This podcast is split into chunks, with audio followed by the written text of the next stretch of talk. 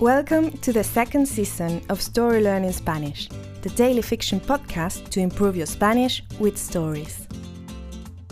In each episode of this brand new story, you'll get two repetitions of the audio and a glossary to expand your Spanish vocabulary. You will also find the transcript in the podcast description of each episode, right there in your app. The story learning method works best if you enjoy the story and keep coming back every day. We also have a brand new Patreon community where you can help support the podcast and get access to a lot of extras, such as the entire season 1 of the Story Learning Spanish podcast, early access to season 2 episodes without the intro so you can jump straight into the story, full PDF transcripts for more convenient reading, and other member-only bonuses. To join our Patreon community, please go to patreon.com slash storylearningspanish. Please remember to subscribe to the podcast, and if you're new here, you'll want to go back to episode 1 and start from the very beginning. Y ahora, empecemos. Capítulo 75. La aplicación. Mientras caminábamos en dirección al hospital de Mérida en búsqueda de Alicia, a Lolo se le había ocurrido una gran idea. Aventuras Viajeras desarrolló una aplicación para que los viajeros puedan conectar con anfitriones, dijo. Hay mucha gente que está dispuesta a prestar una cama, un colchón en el suelo o un sofá con el objetivo de hacer amigos e intercambiar experiencias. ¿De verdad? pregunté, sorprendida. Claro, repuso Lolo. ¿Tú eres una colaboradora de la empresa y no lo sabías? No, quizás porque nunca lo necesité, confesé. Me parece una idea excelente. Nos bajamos la aplicación. Era bastante intuitiva y tenía la misma identidad visual que el blog de aventuras viajeras. Afortunadamente, había muchas personas en la zona que ofrecían un lugar para dormir. ¿Qué te parece este? pregunté, enseñándole el teléfono a Lolo.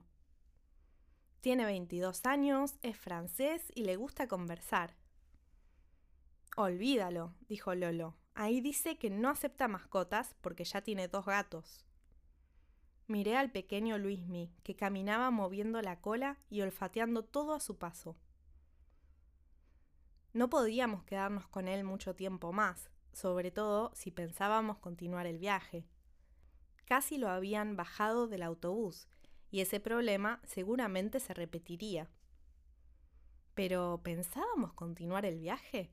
Estaba claro que Xavi se quedaría allí, en Mérida, con Diego, pero yo no. Quería seguir viajando, quería conocer México y escribir más historias para el blog. ¿Y Lolo? ¿Qué iba a hacer él? De repente supe que no tenía ganas de separarme de Xavi y Lolo. Quería seguir mi road trip con ellos. And now, let's have a closer look at some vocab. You can read these words in the podcast description right there in your app.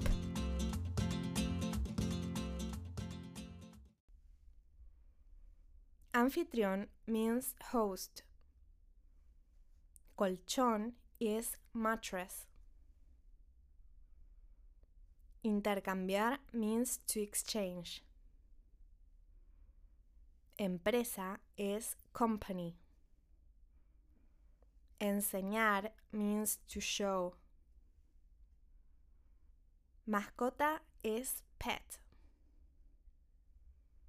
Cola means tail. Olfatear means to sniff. And now, let's listen to the story one more time. Capítulo 75. La aplicación. Mientras caminábamos en dirección al hospital de Mérida en búsqueda de Alicia, a Lolo se le había ocurrido una gran idea. Aventuras Viajeras desarrolló una aplicación para que los viajeros puedan conectar con anfitriones, dijo. Hay mucha gente que está dispuesta a prestar una cama, un colchón en el suelo o un sofá con el objetivo de hacer amigos e intercambiar experiencias. ¿De verdad? pregunté, sorprendida.